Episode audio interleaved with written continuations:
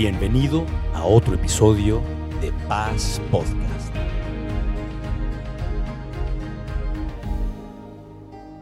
Padre, te damos muchísimas gracias por tu amor. Te damos muchas gracias por lo que estás haciendo en esta bella congregación. Te doy gracias, Señor, por el liderazgo de esta iglesia, por los pastores. Padre, gracias, Señor.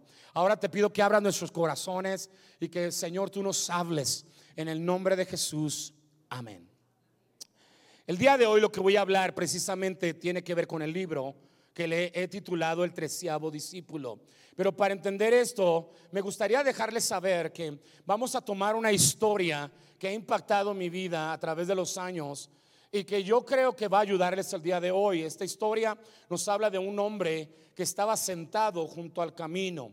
Y yo encuentro que en la palabra de Dios, la Biblia habla mucho de cómo Jesús siempre iba en el camino. Es más, la Biblia nos habla muchísimo de que nosotros debemos encomendar al Señor nuestro camino, confiar en Él y Él hará. Entonces la Biblia habla mucho de la diferencia de estar en el camino o de estar fuera del camino. La Biblia aún dice que hay un camino angosto hacia la salvación. Y tú y yo tenemos que entender que esto de la vida tiene que ver con estar en un camino en dirección directa hacia el plan de Dios. Y aquí vemos esta historia en Marcos 10, 46. Y dice, entonces vinieron a Jericó y al salir de Jericó, él y sus discípulos, está hablando de Jesús. Y una gran multitud. Vemos ya rápido en esta parte del versículo que Jesús va en el camino de lo que le hablaba y que va con sus discípulos y rodeado de una multitud. Y luego dice que Bartimeo, qué nombrecito, ¿verdad? Vamos a llamarle mejor Barti, ¿ok? Dice que Bartimeo el ciego, hijo de Timeo, estaba sentado junto al camino mendigando. Entonces ya rápido podemos ver que hay una persona que estaba ciego, que estaba ciega, perdón, y que no sabemos por qué, tal vez precisamente su enfermedad, pero que lo había llevado a estar sentado junto al camino mendigando. O sea, la gente pasaba por ahí y él rogaba que le ayudaran, a lo mejor en medio de su necesidad. Y él estaba mendigando. Y déjenme decirles algo, mis amados. Yo acabo ah, de descubrir cada día más y más que la iglesia está llena de gente que muchas veces terminamos sentados junto al camino y no necesariamente en el camino que nos lleva a la vida eterna. Yo tengo 35 años haciendo esto todos los días de mi vida por muchos lugares.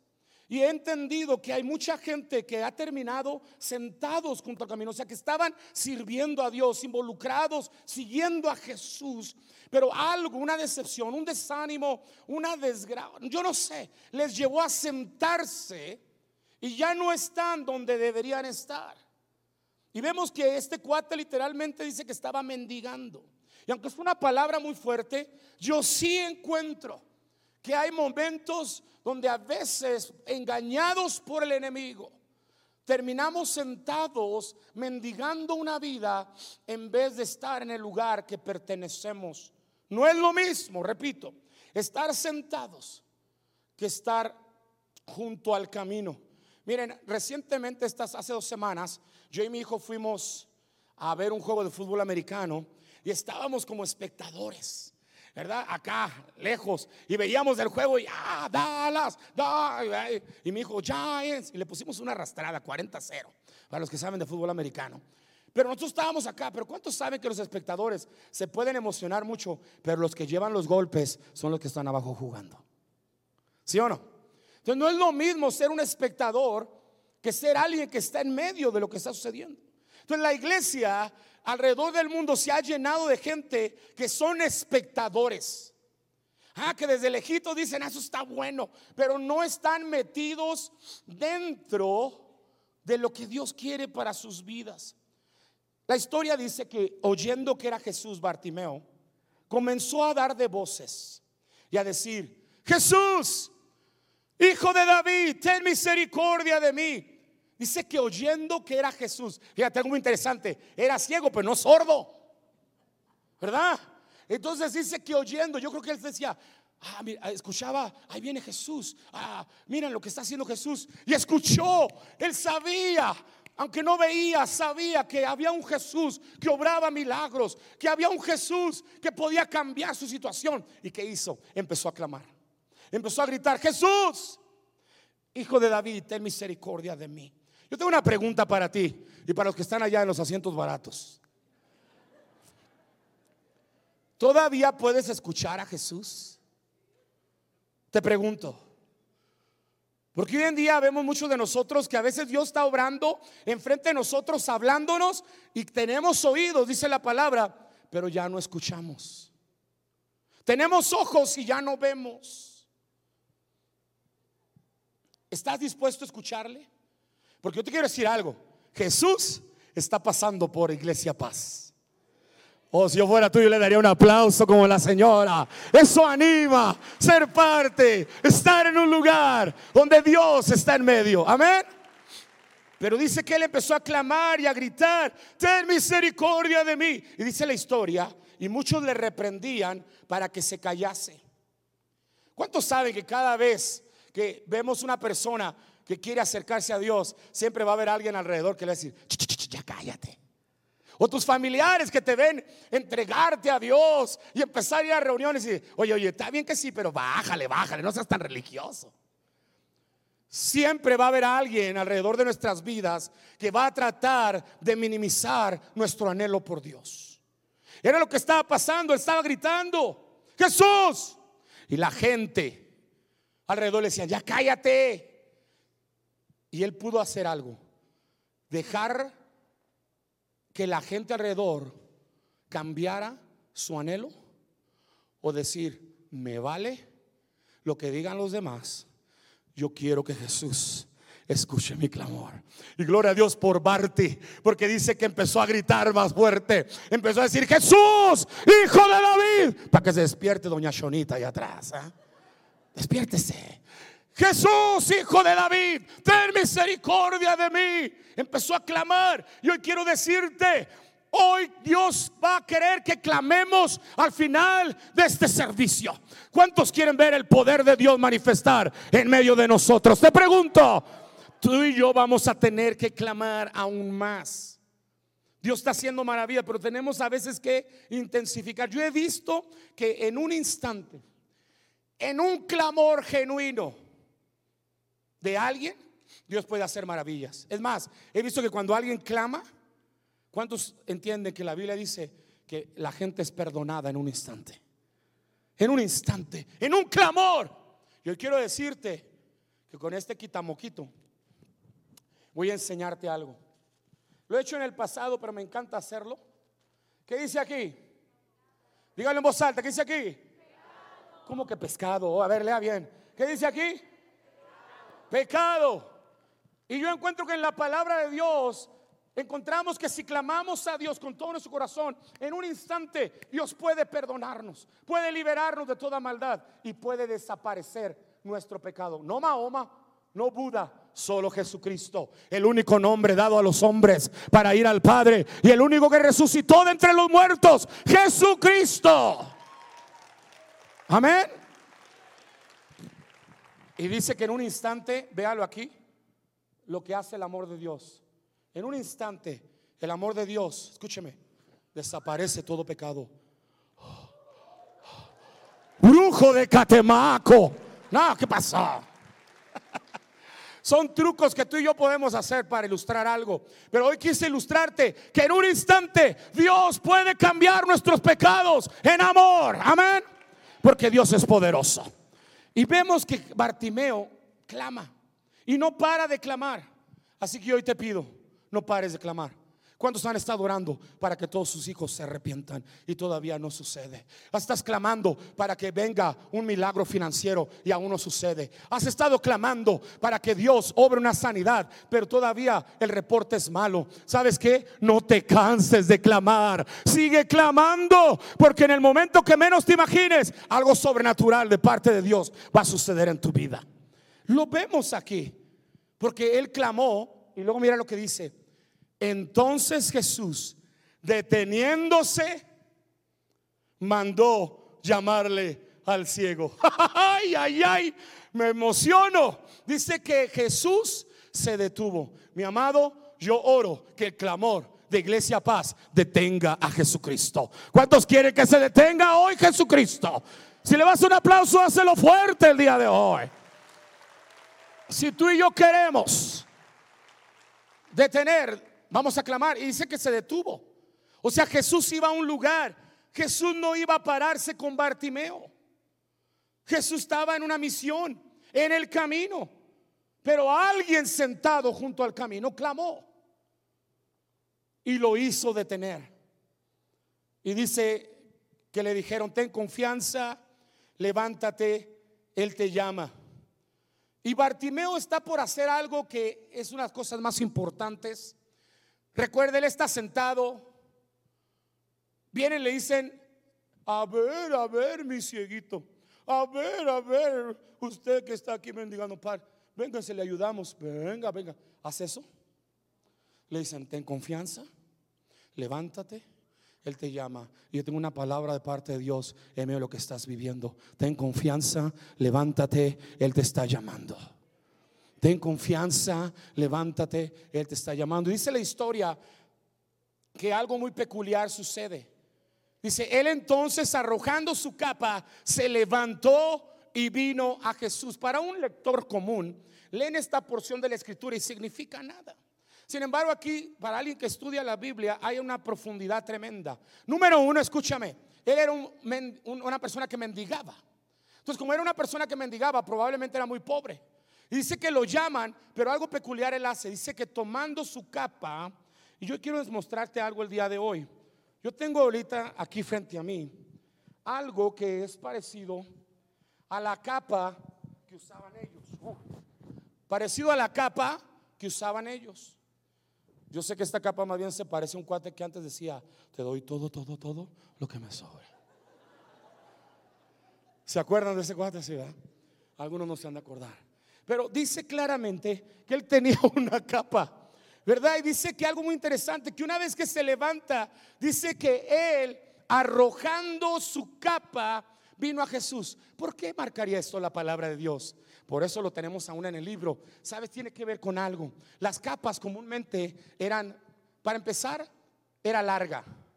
Y como era una persona pobre, yo trabajo cerca donde hay mucha gente pobre. Viven en la calle. Ellos no tienen muchos abrigos. Han visto que aún en tiempo de invierno traen su abrigo y en tiempo de verano también. ¿Por qué no se lo quitan? Porque es lo único que tienen. Bartimeo no tenía varias capas, tenía una. Y la capa le servía para cubrirse del frío, para protegerse del sol. Era todo. Pero él sabía, esta capa me puede impedir llegar a Jesús. ¿Por qué? Porque eran largas y alguien lo podía pisar. Había una multitud y aunque él era ciego, él no era tonto. Él decía, para llegar a Jesús, mi capa me puede impedir que alguien, o sea, la pise y me impida llegar a Jesús. Por eso Bartimeo dice, no, yo voy a arrojar mi capa. Y el día de hoy yo quiero decirte, tú vas a necesitar arrojar esa capa.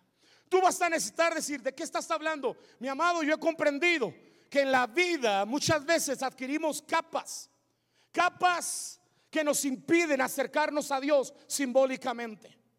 En la vida alguien nos ha herido y hay una capa terrible de, de, escúchame, de rencor. Hay capas a lo mejor de amor al mundo. Hay capas a lo mejor de rebeldía, capas que a veces no son tan malas, simplemente una relación que no viene de parte de Dios. Te pueden impedir llegar a Dios. Pero Bartimeo hace algo maravilloso. Él toma la capa y dice, yo quiero ir a Jesús aunque tenga que arrojar mi capa. Yo quiero decirte, arroja tu capa por Jesucristo. Vale la pena el cambio de la capa por Jesucristo. Aunque sea aparentemente algo bueno, métete en el camino. Si le vas a aplaudir, apláudele a Dios, mi amado. Repito, hay capas que nos impiden. Bartimeo lo entendió. Él no permitiría que su religiosidad, su rencor, cosas que lo habían llevado ahí, Tú y yo tenemos que entender lo mismo. Y entonces me encanta aquí Jesús, porque dice, respondiendo Jesús, él arroja la capa y Jesús le dice, y esa es la parte que me encanta de Jesús, él es bien diferente a nosotros, a veces no lo entiendo, lo amo, pero no lo entiendo. Y aquí viene algo maravilloso. Le dice al ciego, ¿qué quieres que te haga? Ok, imagínenselo, no lo están entendiendo, ahora les voy a explicar. Aquí va Bartimeo, Jesús, Jesús. Y Jesús le dice, ¿qué quieres que te haga? Y Bartimeo, que me paguen mi Netflix. Hello. Pues hello, Jesús, ¿por qué no estás viendo? Claro que Jesús veía. Claro que Jesús sabía que no podía ver. Pero ¿por qué le hace esta pregunta? Porque era más profundo su problema de mendigar que solo la vista. Sí, Bartimeo ya había perdido la visión de la vida.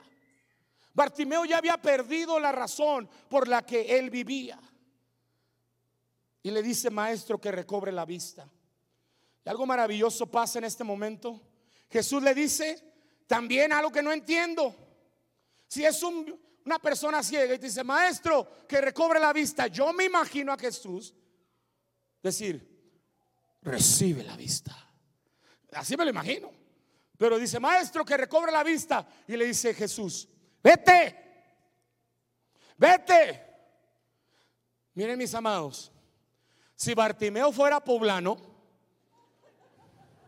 y yo vivía entre los poblanos, se ríe porque saben lo que estoy hablando. Si Jesús le hubiera dicho un poblano, pastor, vete, ese poblano o esa poblana diría, puchi, se ofendería y su ofensa le robaría la bendición de parte de Dios. ¿Cuántos cristianos ofendidos están siendo robados por el enemigo, mis amados? Porque cuando tú oras a Dios y dices, Señor, esto, y Dios te contesta algo diferente, mucha gente se hiere y pierde la bendición. Jesús le dice, vete, vete. Y dice, y enseguida, dice, tu fe te ha salvado y enseguida recobró la vista. Ahora sí, denle un aplauso conmigo al Señor, que obra lo milagroso. Allá atrás también en el barato, apláudanle, porque el Señor es digno de ser exaltado. Amén. Dice que le da la vista, pero yo no me podía quedar tranquilo con esta respuesta. Y por eso me puse a estudiar a través de los años y he encontrado un par de cosas maravillosas ahí ¿por qué le habrá dicho Jesús a Bartimeo, vete? Porque para Jesús una invitación es algo serio. Especialmente que hace unos días, en el tiempo de Jesús, él había experimentado algo muy peculiar. Y lo que sucedió es que Jesús yendo en el camino, unos días antes le pasó algo muy especial.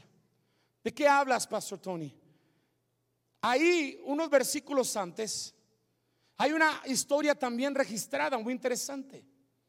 Es ahí mismo en Marcos 10, versículo 17. Escucha, porque eso es lo más importante de lo que voy a decir el día de hoy.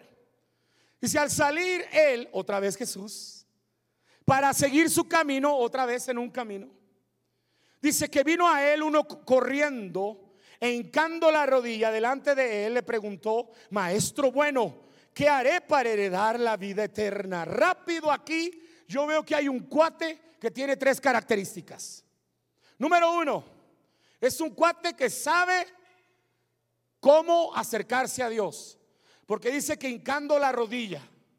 Y luego le dice, maestro bueno. Mi amado no nomás era religioso, era lambiscón. Dice, quiero algo de Jesús. A ver, mi maestrito bueno. Era lambiscón. Y por si fuera poco, era presumido. Porque sabía que los demás lo escuchaban.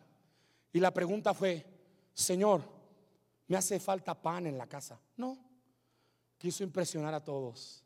La pregunta profunda de los tiempos de Jesús. ¿Qué haré para heredar la vida eterna? ¿Cuánta gente hay así en la iglesia? ¿Saben cómo actuar? saben lo que tienen que decir. Oye, hermanita, ¿cómo estás? ¿Cómo te va? Dios te bendiga. Saben cómo actuar, ¿verdad? Aleluya, aleluya. Y salen de aquí, quítate, desgraciado. ¿ah? Yo he vivido entre nosotros mucho tiempo. Y dice, ¿qué haré para dar la vida eterna? Y le dice Jesús, ¿por qué me llamas bueno? Ninguno hay bueno, sino solo uno, Dios. Y los mandamientos sabes, cuenten conmigo, no adulteres, Cuenten que no saben contar aquí. vamos a practicar otra vez. No adulteres. No mates. No hurtes. No digas falso testimonio. No defraudes. Honra a tu padre a tu madre. Entonces respondió y le dijo, maestro, todo esto lo he guardado desde mi juventud. Para otro lector común dicen mi amado, le estaba diciendo Jesús los diez mandamientos. Y este joven dice, respondiendo, traducido, dice, interrumpiendo a Jesús, ni siquiera le dejó decirle los diez mandamientos. Yo me imagino que este joven no solamente era un fantoche, sino era orgulloso. Y le dijo, ya, ya, ya, ya, ya, ya, ya, ya, ya, ya. Como un, un joven común hoy en día a veces, ¿verdad? Le quieres hablar de Dios y ya, ya, ya, ya, ya. No me sermoníes, jefa. No me sermoníes, jefa. Ya. Ya. Y es lo que hace este joven. Si yo hubiera sido Jesús en ese momento, yo lo volteo a ver, le doy un sape santo, que nunca se le olvide, me vuelva a interrumpir. Así que no me interrumpa, que traigo la unción el día de hoy. Qué lindos, qué amables. Pero no me interrumpa. Y dice que entonces Jesús, me encanta Jesús, mirándole le amó y le dijo, una cosa te falta. ¿Qué le dijo? Una cosa te falta. Anda y véndelo todo lo que tienes y dalo a los pobres y sígueme.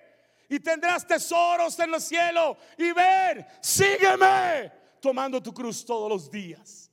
Wow, vemos una invitación. Y yo he estudiado la Biblia y nunca Jesús invitaba a la gente a menos de que quisiera que se convirtieran sus discípulos. Este cuate era un hombre rico. Ha de haber sido preparado y Jesús a lo mejor vio en este joven, este puede ser alguien que un día, después de seguirme, escriba libros. Sea un hombre que cambie vidas. Y le dijo, sígueme sígueme, pero algo sucedió. Este joven tenía una capa, la capa del amor al dinero.